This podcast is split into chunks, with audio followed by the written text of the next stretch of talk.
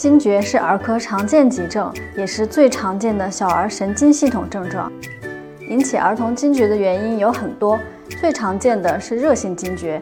当孩子体温超过三十八度五时，容易诱发惊厥时，会表现出抽搐、昏迷等症状。当孩子发生惊厥时，家长应该如何应对呢？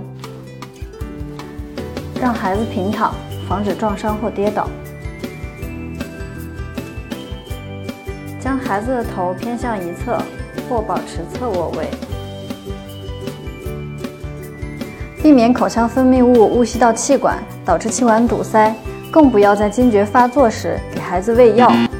解开孩子的衣领，保持呼吸通畅。条件允许的话，可以用毛巾或者手帕放在上牙和下牙之间，防止孩子咬伤舌头。如果孩子牙关紧闭，不要强行掰开，以免造成人为的损伤。用手按住孩子的人中两到三分钟。并保持周围环境的安静，尽量少搬动，减少不必要的刺激。惊厥时，轻轻扶住孩子的手脚即可，无需用力按压，避免用力过度导致关节脱位或者骨折。